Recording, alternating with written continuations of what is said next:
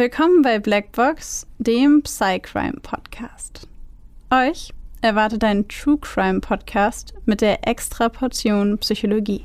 Ich bin Maxi. Und ich bin Babsi. Und bei uns geht es um wahre Kriminalfälle und die psychologischen Hintergründe davon. Wir schauen uns an, warum psychisch kranke Straftäter tun, was sie tun. Und wir erklären euch die psychischen Erkrankungen, die dahinter stehen. Einige unserer Fälle beinhalten ziemlich viel Gewalt, sowohl psychische, physische als auch mal sexuelle.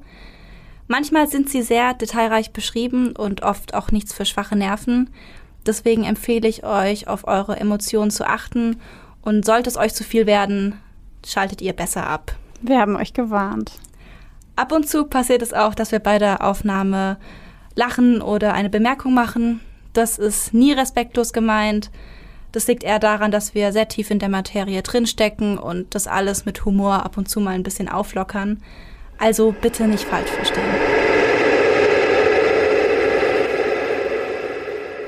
Bevor wir mit der heutigen Folge anfangen, wollen wir direkt am Anfang dieses Mal eine Triggerwarnung aussprechen. In diesem Fall geht es um Gewalt an Kindern, beziehungsweise in dieser Folge geht es um Gewalt an Kindern. Falls dieses Thema für euch schwer zu ertragen ist, möchten wir euch hier schon mal warnen, dass es in der heutigen Folge eben um diese Form von Gewalt geht und euch bitten, dass ihr gut auf euch und eure Emotionen achtet und genau, in dieser Folge besonders gut darauf achtet. Wenn euch das zu viel ist, haben wir die jeweiligen Zeitangaben in den Show Notes für euch notiert. Dann könnt ihr den Fall einfach überspringen, wenn ihr das wollt, oder ihr hört bei der nächsten Folge wieder rein. Genauer sprechen wir heute nicht über Gewalt an Kindern, sondern über Gewalt, die auch von Kindern ausgeübt wird. In unserem heutigen Fall sprechen wir von einem kleinen Jungen, der tatsächlich zum Mörder wird. Wir haben uns dazu entschieden, uns heute mit diesem Thema zu beschäftigen, weil gerade vor allem in unserer Region ein Fall besonders präsent ist. Ich weiß nicht, die Personen, die aktuelle Kriminalfälle verfolgen, haben bestimmt schon davon gehört. In Sinsheim hat ein 14-Jähriger einen 13-Jährigen in einem kleinen Dorf am Waldrand erstochen.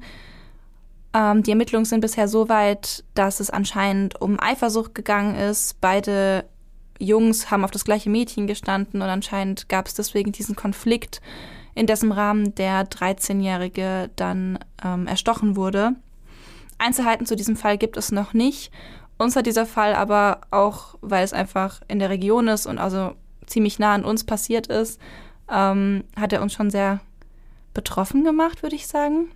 Ja, also ich, schockiert. Schockiert auf jeden mhm. Fall, ähm, dass wir uns in den letzten Wochen dann mehr mit diesem Thema Kinder, die Gewalt anwenden oder töten, beschäftigt haben. Und dadurch ist dann jetzt diese Folge entstanden. Wir gucken uns in der heutigen Folge also genauer an, was passiert, wenn Kinder töten, beziehungsweise wenn Kinder Kinder töten. Und legen dabei den besonderen Fokus auf die Theory of Mind, ein psychologisches Konzept, das unserer Meinung nach sehr eng damit zusammenhängt. Man findet eigentlich auch eher wenig Fälle, wo Kinder Kinder töten.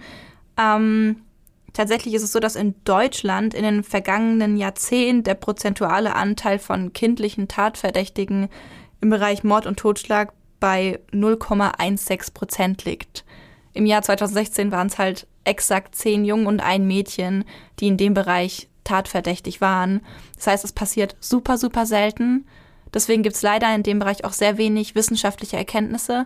Aber es passiert und wir wollen uns heute damit beschäftigen, warum passiert ist. Genau. Und in der heutigen Folge wird, beziehungsweise werden wir euch einen Fall vorstellen, zur Abwechslung mal. Und äh, ich würde sagen, an der Stelle bist du dran. Genau. Montag, der 28.02.2000. Wir befinden uns in Michigan Mount Morris Township, Princeton Avenue. Auf der rechten Straßenseite steht ein weißer Bungalow mit roten Fensterläden. Das Grundstück wird von einem anderthalb Meter großen Maschendrahtzaun umschlossen. Vor dem Haus dreht sich still ein Windrad. Hier lebt die sechsjährige Kyla Rowland gemeinsam mit ihren Eltern und ihren zwei älteren Geschwistern Jonathan und Elizabeth.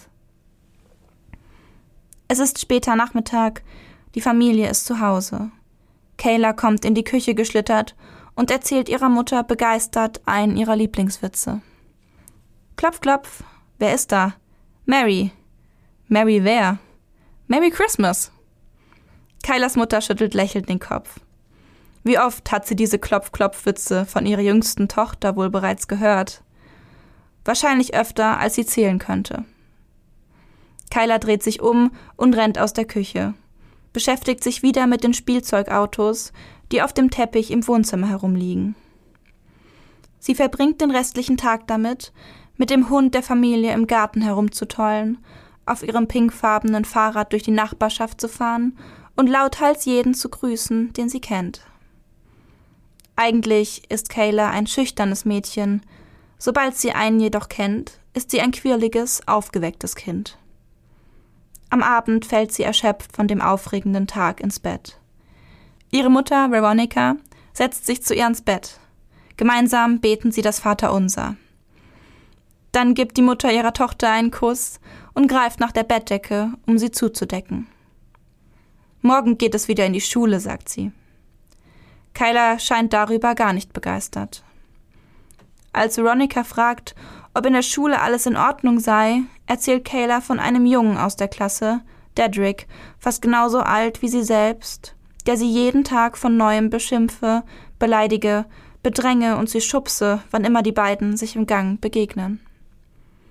Heute habe er sogar versucht, sie zu küssen, direkt auf den Mund.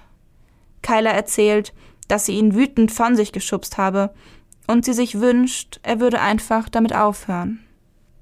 Veronica weiß sofort, von welchem Jungen ihre Tochter da spricht. Er war schon öfter Thema an diversen Elternabenden und wird von anderen Eltern als Unruhestifter, Problemkind oder Mobber beschrieben. Nun hat er es wohl auch auf ihre kleine Kayla abgesehen. Direkt morgen früh gehst du zur Klassenlehrerin und sagst ihr, was Dedrick gemacht hat. Okay? Sagt sie und unterdrückt die Wut, die in ihr aufsteigt. Kyla nickt eifrig und kuschelt sich mit ihren Plüschtieren tiefer in ihr Bett. Erneut küsst Veronica ihre Tochter auf die Stirn, wünscht ihr süße Träume und schließt die Tür. Zur gleichen Zeit Julia Avenue. Nur zwei Blocks entfernt sieht die Welt bereits ganz anders aus. Am Straßenrand steht ein graues, renovierungsbedürftiges Haus. Im Garten liegen alte Motorradhauben, ein ausgebauter Sitz, verbeulte Radkappen. Vor der Treppe zum Haus steht eine alte Korvette, aufgebaut auf Betonklötzen. Einige Fensterscheiben des Hauses fehlen, sie sind notdürftig mit blauen Müllsäcken und Decken ersetzt worden, um die Kälte zumindest ein bisschen abzuhalten. Überall auf dem Grundstück sind leere Wodka- und Whiskyflaschen verstreut, zwischen ihnen liegen verwesende Tierkadaver. Dedrick Owens liegt neben seinem älteren Bruder auf der muffigen Schlafcouch seines Onkels. Er blickt an die Decke, hört die tiefen Atemzüge des anderen. Er weiß, dass er bald einschlafen sollte, um wenigstens ein bisschen Schlaf zu bekommen. Es kann nicht lange dauern, bis ein neuer Kunde die Haustür aufreißt und er wieder aus dem Schlaf gerissen wird.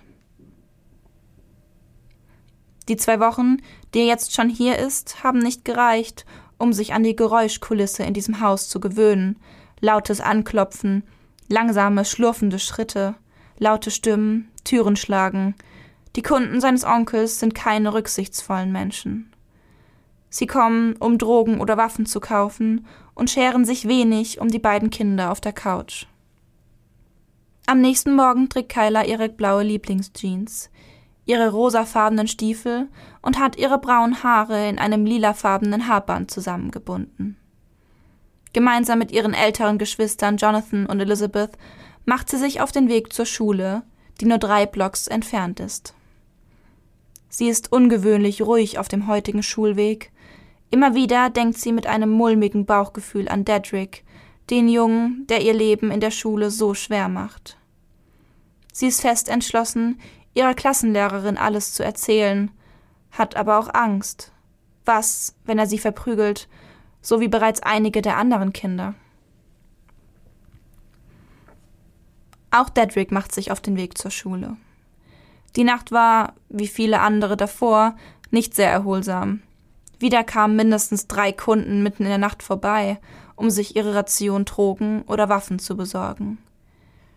Genervt stapft er durch den zugemüllten Vorgarten seines Onkels, kickt die leeren Flaschen zur Seite und achtet darauf, nicht auf die verwesenden Nagetiere zu treten. Still legt der Junge seinen Weg durch die zwielichtige Nachbarschaft zurück. Gerne geht er nicht in die Schule, wo ihn niemand leiden kann, doch noch schlimmer ist es, im Haus seines Onkels zu sein. Nur wenige Minuten später betritt er das Schulgelände der Theo J. Buell Elementary School. Er biegt rechts ab und schlendert in Richtung seines Klassenzimmers, die Hände in die Hosentaschen gesteckt, den Kopf gesenkt. Um 9.52 Uhr stellen sich die Schüler der Klasse im Flur vor Klassenraum 6 artig in Zweierreihen auf und warten darauf, gemeinsam mit ihrer Klassenlehrerin Mrs. Alicia Judd ins Computerlabor zu gehen. Die Lehrerin ruft noch einmal ins Klassenzimmer hinein, dass sich auch die letzten Kinder doch bitte aufstellen sollen. Einige trödeln immer noch im Klassenraum herum. Unter ihnen sind wie immer Kyla und Dedrick, außerdem ein Mädchen namens Haley Durbin. Haley bekommt mit, wie Kyla und Dedrick beginnen, sich zu streiten. Später wird sie berichten, dass das nicht das erste Mal gewesen sei. Anders als die anderen Kinder habe Kyla sich immer wieder gegen Dedricks Provokationen gewehrt. Dedrick habe das gar nicht gefallen. Er bespuckt Kyla, worauf diese beginnt, ihn zu beschimpfen. Dedricks Gesicht verhärtet sich, er greift mit der Hand in seine Hosentasche und zieht eine schwarze Pistole heraus. Er lädt sie durch und zielt zuerst auf Haley, dann auf Kyla.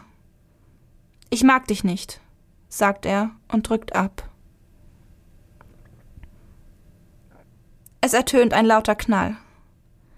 Die Klassenlehrerin fährt zusammen. Dann öffnet sie den Mund, will fragen, wer da jetzt schon wieder eine Schranktür so heftig zugeschlagen oder einen Schreibtisch umgeworfen hat. Bestimmt war es wieder Dedrick, der Störenfried der Klasse. Doch dann hört sie die Schreie. Schrille, panische Kinderschreie. Sofort stürzt sie in den Klassenraum und sieht Kyla Rolland am Boden liegen. Sie hält sich den Bauch, stöhnt aus einer Wunde läuft Blut auf den Klassenboden. Augenblicke später geht ein Notruf ein. Um 9.59 Uhr stürmen zwei Sanitäter in den Klassenraum, wo Alicia Judd verzweifelt den Anweisungen der Person am anderen Ende der Leitung folgt und versucht, ihrer Schülerin durch Wiederbelebungsmaßnahmen das Leben zu retten. Sie schieben die verzweifelte, weinende Lehrerin zur Seite und suchen den Puls des Mädchens, der fast nicht mehr zu ertasten ist. Schnell erkennen sie, eine Kugel muss sie an der Schulter getroffen haben, eingedrungen sein und innere Verletzungen verursacht haben. Sie vermuten, dass das nun austretende Blut die Atmung der Sechsjährigen behindert. Eine Infusion wird gelegt, ein Sanitäter schneidet ein Loch in Kylas Kehlkopf, steckt einen Tubus hinein und legt eine Sauerstoffmaske über ihren Mund. Verzweifelt versuchen sie, das kleine Mädchen zurück ins Leben zu holen. Sie heben sie auf eine Trage und erreichen mit Blaulicht und Martinshorn innerhalb von sechs Minuten das Hurley Health Center in Flint, der nächstgrößeren Stadt. Doch für die kleine Kyla kommt jede Hilfe zu spät. Die Sechsjährige erliegt um 10.29 Uhr ihren Verletzungen. Ihre Mutter, die kurze Zeit später im Krankenhaus ankommt, bricht bei der Nachricht, dass ihre kleine Tochter nicht mehr lebt, auf der Stelle zusammen. Immer wieder schreit sie verzweifelt Wo ist mein Baby? und wirft sich gegen die Wand des Krankenhausflurs. Erst mit einem starken Beruhigungsmittel kann sie ruhig gestellt werden. Dedrick ist in der Zwischenzeit von den Ermittlern in Gewahrsam genommen worden und wird von zwei Detectives im Büro des Sheriff's Office in Flint verhört. Der kleine Junge mit den eng geflochtenen Rasterzöpfchen und den großen dunklen Augen wirkt verängstigt.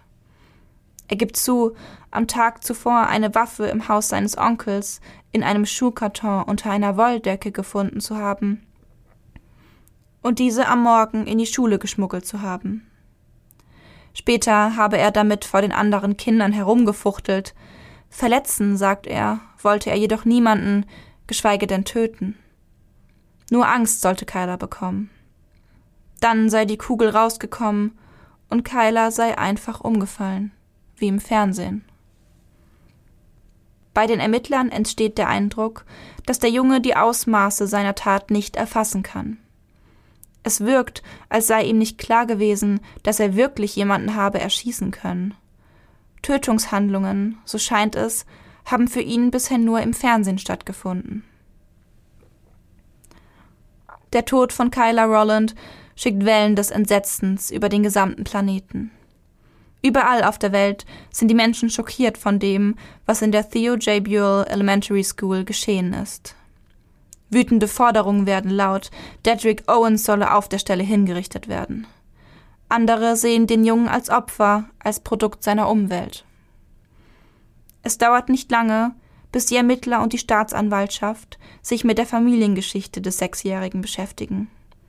Diese ist alles andere als rosig. Dedricks Eltern Tamara und Cedric Owens lernen sich Anfang der 1990er Jahre kennen und lieben. Beide haben viele Geschwister, einen niedrigen Schulabschluss, nehmen ab und zu Drogen. Gemeinsam erhöhen sie ihren Drogenkonsum so weit, dass beide bald abhängig sind. Ab 1992 bekommen sie in kurzen Abständen drei Kinder. Um diese können sich jedoch beide nicht kümmern. Während Cedric immer wieder mit dem Gesetz in Konflikt gerät, kämpft Tamara von Beginn ihrer Mutterschaft an gegen die Drogensucht. Dedrick erhält von Geburt an wenig Aufmerksamkeit. Immer ist etwas anderes gerade wichtiger. Er verwahrlost, wird vernachlässigt und hat keine Ahnung, wie er mit anderen Menschen umzugehen hat. Immer wieder gerät der Junge in Konflikte, will angenommen und akzeptiert werden, wird aber an den Rand gedrängt, zurückgewiesen. Regeln kennt er nicht, er lernt nicht, andere Bedürfnisse als die eigenen zu respektieren, lernt nicht, dass es Grenzen gibt, die man einhalten muss, lernt nicht, dass es nicht in Ordnung ist, andere Kinder zu schlagen, um an ihr Pausenbrot zu kommen, wenn er mal wieder hungrig ist. So fällt er in der Schule vermehrt auf, und auch das Jugendamt verfügt über eine dicke Akte. Es ist bekannt, dass der Junge in einer gefährlichen Umgebung lebt, dass er potenziell gewalttätig und unmittelbar gefährdet ist. Doch weil die Mutter nie zu Hause ist und Dedrick alle disziplinarrechtlichen Mitteilungen an sie unterschlägt, wird niemand tätig. Im Sommer 1998 gelingt es Dedricks Mutter, verschiedene Jobs anzunehmen und regelmäßig genug zu arbeiten, um diese auch behalten zu können. Während Cedric im Gefängnis sitzt, ist ihr Tagesplan zu diesem Zeitpunkt stramm. Um 6.30 Uhr werden die Kinder versorgt und in die Schule oder die Kita gebracht. Von 10 bis 16 Uhr arbeitet sie als Verkäuferin in einem Einkaufszentrum, dann backt sie bis 21 Uhr als Aushilfe in einem Café Waffeln.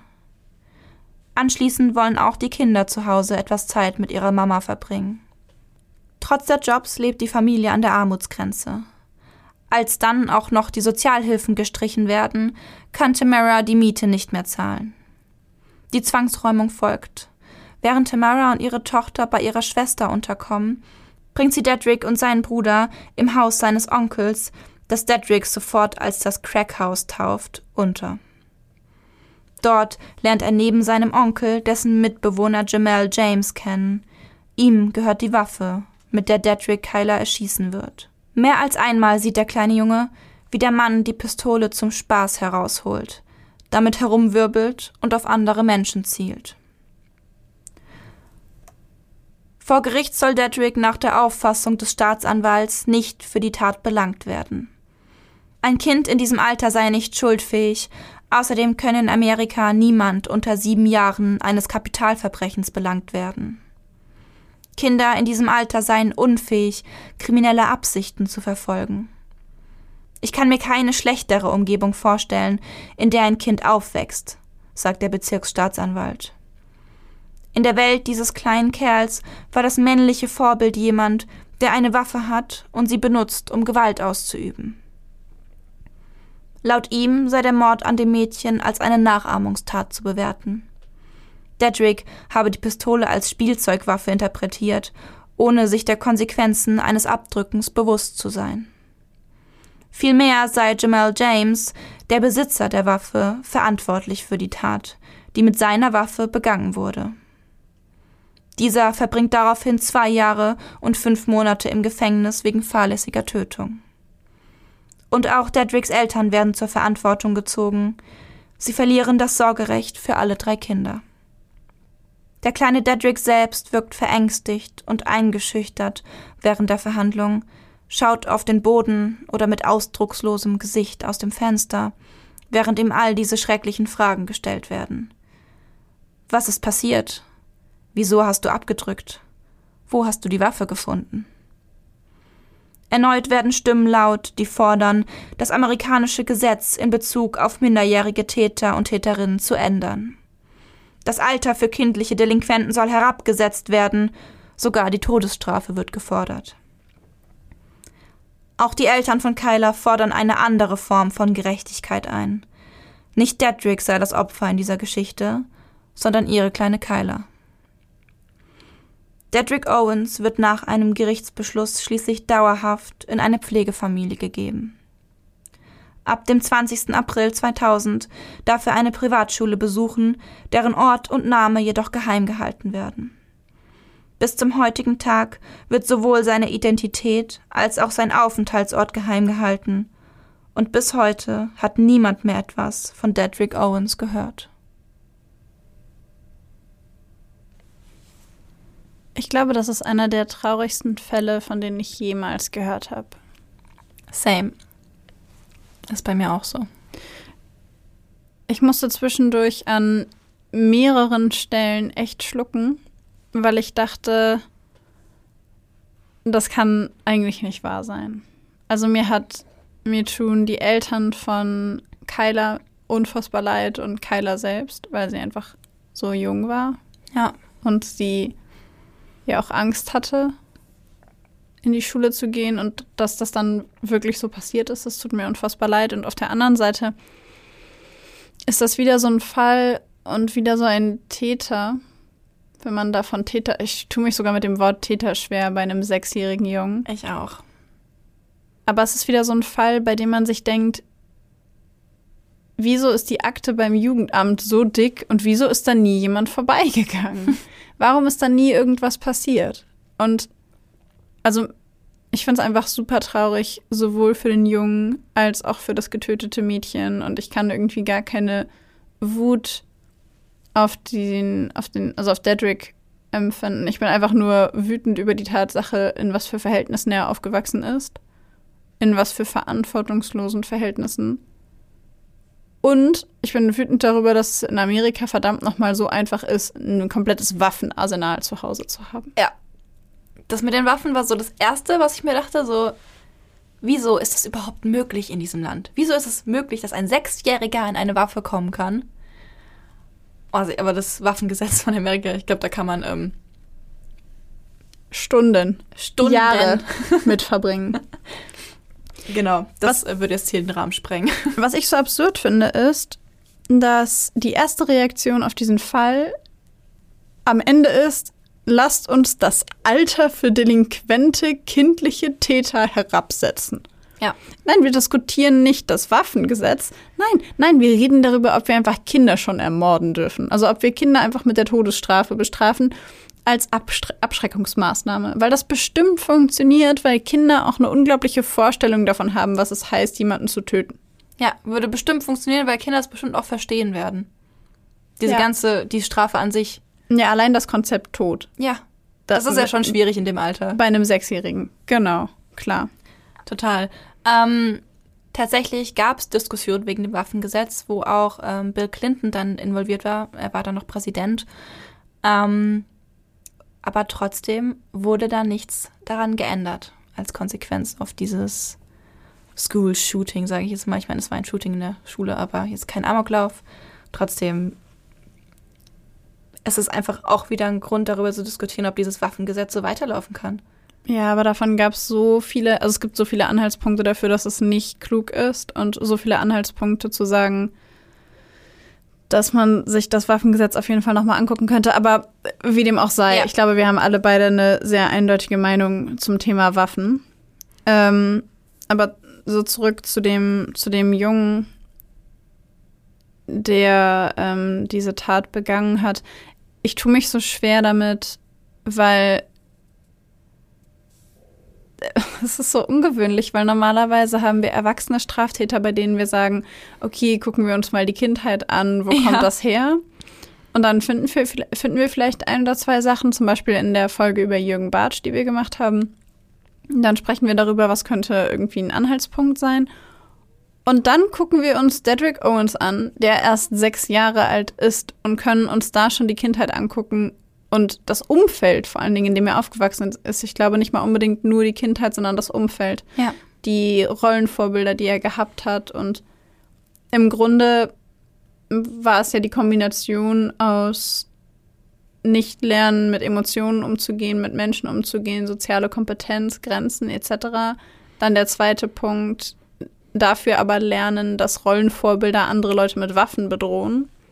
Viel zu jung sein, um das Konzept von Tod zu verstehen, in Kombination mit äh, die Möglichkeit haben, diese Waffe auch zu bekommen, weil er in einem Umfeld aufwächst, in dem diese Waffen einfach in Schuhkartons irgendwo in der Wohnung herumliegen. Ja.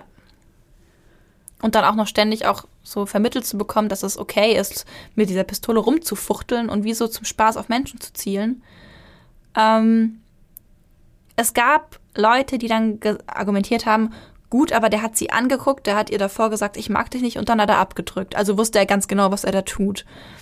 Sehe ich nicht so.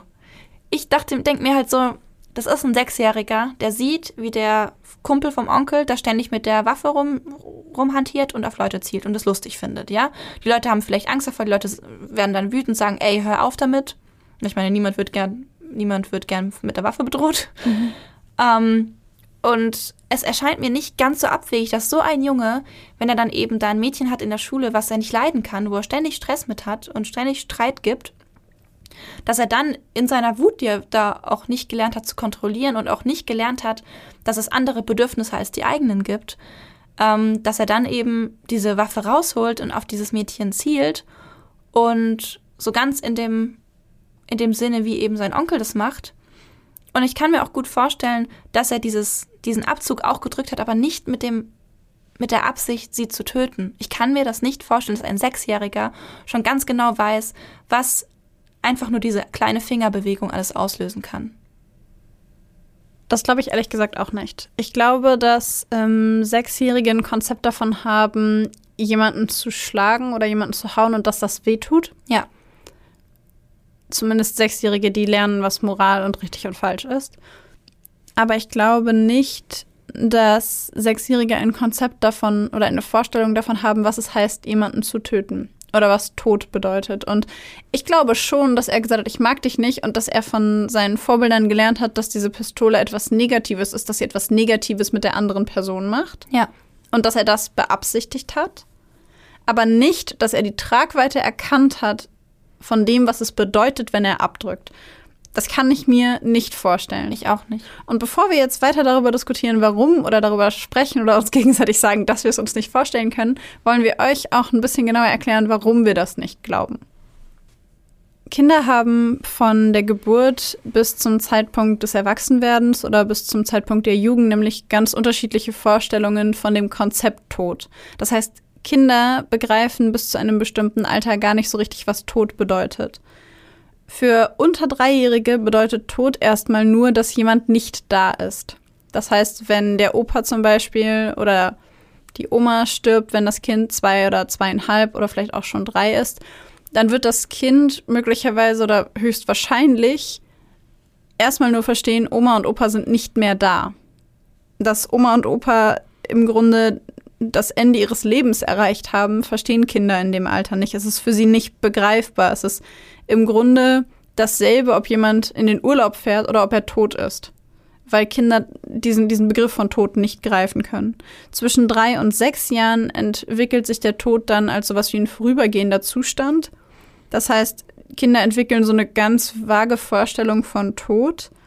Und es ist aber immer noch im Grunde etwas, das nicht vollständig begriffen wird. Also es, es eher assoziiert mit Dunkelheit oder Bewegungslosigkeit und ähm, der Tod ist auch immer der Tod anderer. Kinder in dem Alter verstehen nicht, dass der Tod auch für sie selbst gilt. Also dass, dass sie auch selbst irgendwann davon betroffen sein können, werden etc. Interessant dabei ist, dass Kinder in dem Alter häufig sehr, sehr unbefangen sind, was so Nachfragen über den Tod angeht, weil sie das Konzept eben noch nicht ganz verstehen und weil sie es nicht auf sich selbst beziehen, macht es ihnen auch erstmal noch keine Angst. Und ähm, in dem Alter ist es aber so, wenn Kinder dann eine Bezugsperson verlieren, ist die Verwirrung oder die Angst sehr, sehr groß, weil es für sie natürlich sehr verwirrend ist, wenn jemand plötzlich nicht mehr da ist und tot ist, weil sie es nicht begreifen können sie aber eine grobe Vorstellung davon haben, dass es irgendwie bedeutet Dunkelheit und erstmal weg und nicht mehr da und was auch immer. Zwischen sechs und neun entwickeln Kinder die Vorstellung von Endgültigkeit. Also sie begreifen, dass der Tod etwas Endgültiges ist. Also im Grunde begreifen sie es nicht, sondern sie, sie bekommen eine theoretische Vorstellung davon, aber wirklich verinnerlichen können sie es nicht, weil Unendlichkeit etwas ist, das ein sechs- bis neunjähriges Kind nicht begreift. Wie lange ist unendlich? Mhm. Und ähm, in dem Alter ist es so, dass der Tod häufig personifiziert wird. Also dann ist es irgendwie der Sensenmann oder sowas. Und der Tod selbst wird häufig als, als Bestrafung empfunden, also als etwas, das jemand anderem passiert, als Grund für etwas. Und äh, Genau, in dem Alter zwischen sechs und neun empfinden Kinder noch größeres Interesse und eine Faszination am Tod. Sie be begreifen aber immer noch nicht, dass es, was es bedeutet, also dass es endgültig ist, dass es sie selber auch treffen wird und dass diese Person nicht wieder zurückkommt. Also das Verständnis davon ist gar nicht da. Und erst zwischen 10 und 14 entwickeln Kinder das absolute Verständnis davon, dass der Tod etwas Abschließendes, etwas Endgültiges ist, etwas, das nicht vorübergeht, etwas, bei dem die Person nicht wiederkommt und begreifen eben auch, dass diese Person nicht wiederkommt, weil sie nicht mehr lebt, weil es sie nicht mehr gibt. Und erst da ist es tatsächlich auch ausgeprägt, dass Kinder begreifen, dass auch sie selber vom Tod betroffen sein können und anfangen darüber nachzudenken. Und dann kommen häufig so Fragen auf wie, ähm, warum hat mein Leben einen Sinn? Welchen Sinn hat mein Leben? Gibt es ein Leben nach dem Tod? Darüber denken Kinder vor zehn überhaupt nicht nach, weil sie das Konzept nicht begreifen. Und das ist der Grund, kurzer Exkurs an der Stelle, aber das ist der Grund, weshalb wir nicht glauben, dass es eine Tötungsabsicht gab, weil Dedrick sechs Jahre alt war und wir bei der, ähm, ja, bei der entwicklungspsychologischen Entwicklung vorher in dem Umfeld vermuten können, dass, dass er eben nicht mal auf dem Stand eines normalen Sechsjährigen war und er, selbst wenn er auf dem normalen Stand eines Sechsjährigen gewesen wäre, mit großer Wahrscheinlichkeit die Endgültigkeit und das Ausmaß von Tod überhaupt nicht verstanden hätte. Genau, bei dem, bei dem Umfeld kann man halt einfach damit rechnen, dass er vielleicht eventuell Entwicklung, Entwicklungsverzögerungen hat, vor allem was dieses emotionale ähm, oder auch moralische Verständnis angeht was eben so komplexe Verständnisse angeht. Das ist halt, ich nehme mal an, das war bei ihm verzögert. Ja, also selbst wenn es das nicht war, war er rein vom Alter nicht in der Lage dazu ja. zu erkennen, dass das, was er da tut, den endgültigen, unwiederbringlichen Tod von Kyla nach sich ziehen wird. Und wer nicht weiß, was Tod ist, kann auch keine Tötungsabsicht haben. Genau. Von daher finde ich, hat der Bezirksstaatsanwalt da schon recht gehabt.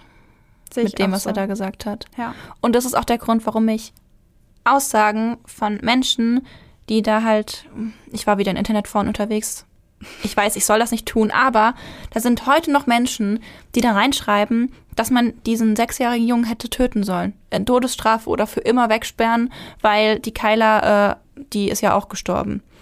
Und weiß ich meine, ja, Kyla ist gestorben und es ist ganz, ganz, ganz schrecklich. Aber du kannst einem Sechsjährigen keine Tötungsabsicht unterstellen. Du kannst nicht einen Sechsjährigen neben, also als Erwachsenenstrafrecht verurteilen und sagen, du wusstest ganz genau, was du tust. Es geht einfach nicht. Und da, das ist absurd. Das steht's mir bis hier. Aber also ich muss, ich, oh. ich muss gestehen, dass ich es in den USA sowieso absurd finde, dass man für ein Verbrechen ab dem siebten Lebensjahr belangt werden kann. Das finde ich schon absurd. Ja, das ist ähm, tatsächlich aber in verschiedenen ähm, Bundesstaaten unterschiedlich. Es gibt auch Bundesstaaten, bei denen theoretisch auch ein Baby als ähm, strafmündig gilt. Absurd. Absurd. Aber gut. Die Frage, die ich mir noch gestellt habe bei Dedrick, war, dass er ja nicht nur, also natürlich war das der Höhepunkt des Kriminellen, sage ich mal in Anführungszeichen, was er getan hat, Kyla zu erschießen.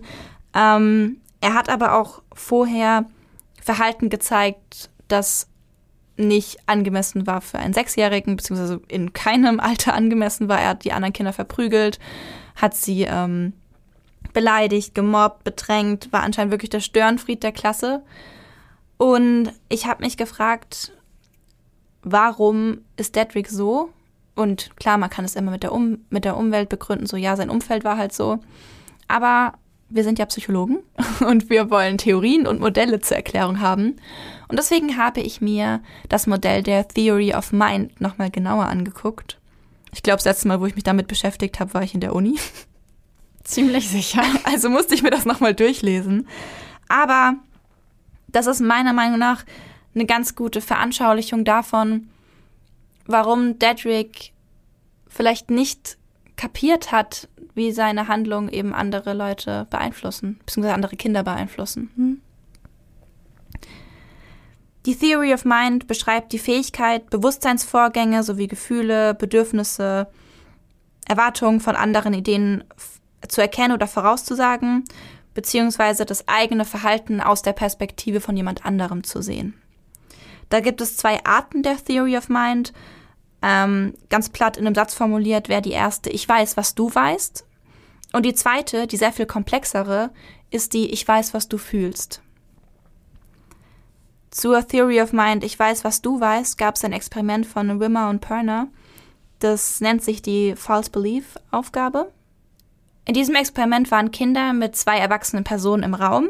In diesem Raum war auch ein Koffer und ein Gegenstand, nehmen wir jetzt einfach mal ein Buch. Und die beiden erwachsenen Personen legten das Buch in den Koffer.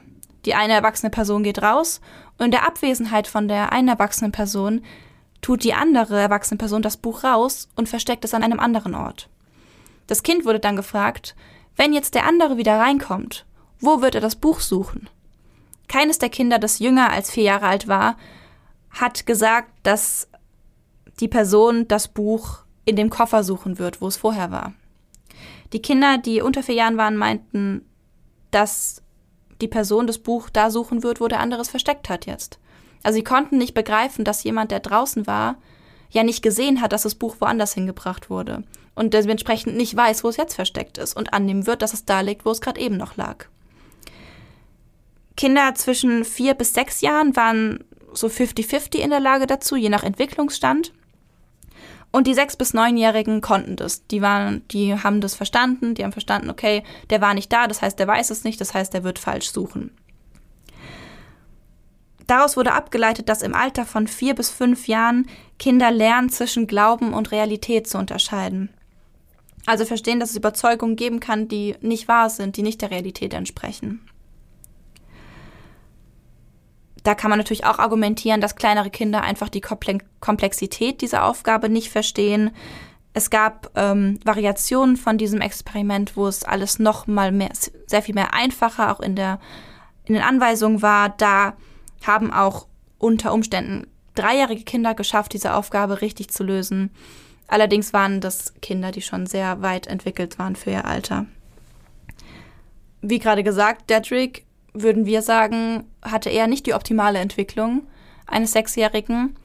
Und natürlich wissen wir das nicht, aber ich könnte mir auch vorstellen, dass er dieses Konzept eventuell noch nicht erfassen konnte. Und das ist ja das Konzept, was eigentlich grundsätzlich ist. Und dann haben wir das Konzept, ich weiß, was du fühlst, was noch viel komplexer ist und was sich noch später entwickelt.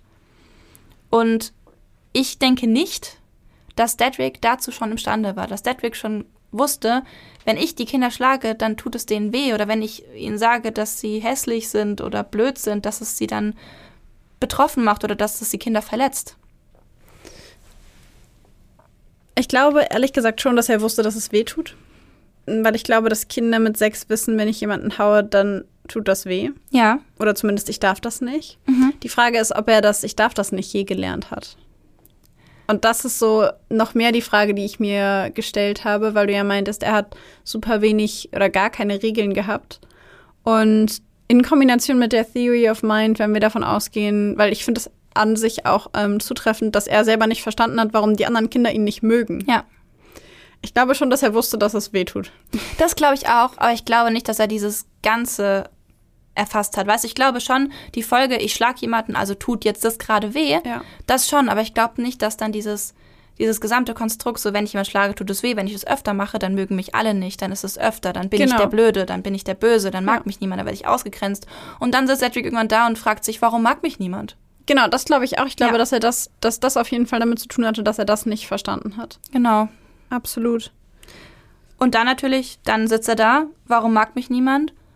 Dann geht der Kreis von vorne los, er wird wütend, weiß nicht, wie er seine Emotionen und seine Bedürfnisse kontrollieren kann. Kinder lernen auch von ihren Eltern, wie sie mit ihren Emotionen umzugehen haben. Ich denke nicht, dass Cedric das gelernt hat zu Hause, wie man mit Ja. Emotionen umgeht. Und dann geht dieser Teufelskreis wieder los, dann fängt er das wieder an, versteht wieder nicht, warum dann ihn alle nicht mögen. Und es geht einfach wirklich wie so ein Tretrad, glaube ich, immer weiter. Ja. Und in dem Sinne, glaube ich, dann hat Dedrick halt einfach eine Person gebraucht, die ihm sowas beibringt und die ihm sowas zeigt. Das würde auch dazu passen, dass, ähm, also für diejenigen unter euch, die sich jetzt fragen, ja, aber was ist mit der Empathie? Der muss doch gewusst haben, dass das irgendwie schlimm ist und wehtut und ne, er hat es bestimmt gewusst, aber zu wissen, dass man jemandem wehtut und sich schlecht fühlen, weil man jemandem wehtut, sind ja nochmal zwei unterschiedliche Dinge. Ja. Und natürlich könnte man davon ausgehen, dass er Empathie empfunden haben könnte oder Mitgefühl empfunden haben könnte, weil Kinder das mit sechs Jahren eigentlich schon können. Allerdings haben wir, glaube ich, auch schon mal in einer der vorherigen Folgen gesagt, ist Empathie etwas, das zwar in den Grundprinzipien angeboren ist, das von den Eltern aber oder von den Bezugspersonen aber gefördert werden muss. Das heißt, Empathie ist etwas, das man zu einem gewissen Teil beigebracht bekommt. Das äh, beginnt schon kurz nach der Geburt, wenn Babys über Mimik oder Sprache der Eltern kennenlernen, was es für unterschiedliche Gefühle gibt oder wie Gefühle bei anderen Menschen aussehen. Mama lächelt zum Beispiel immer, wenn sie mich hochnimmt, oder Papa streichelt immer beruhigend über meinen Bauch und lächelt mich an, wenn er versucht, mich zu beruhigen, wenn ich traurig bin. Und Eltern fragen Kinder ja auch: Bist du müde? Hast du Hunger? Mhm. Bist du traurig? Macht dich das wütend? Und bringen Kindern damit quasi bei, auf Emotionen anderer zu achten und ihre eigenen Emotionen zu erkennen. Und das haben wir auf jeden Fall schon mal gesagt. Nur wer seine eigenen Emotionen erkennt, ist in der Lage, empathisch auf andere Menschen zuzugehen. Genau. Und an dieser Stelle, wenn irgendeiner von euch da draußen sagt, das hätte er aber empathisch nachempfinden können, der war sechs und nein, konnte er wahrscheinlich nicht. Nein.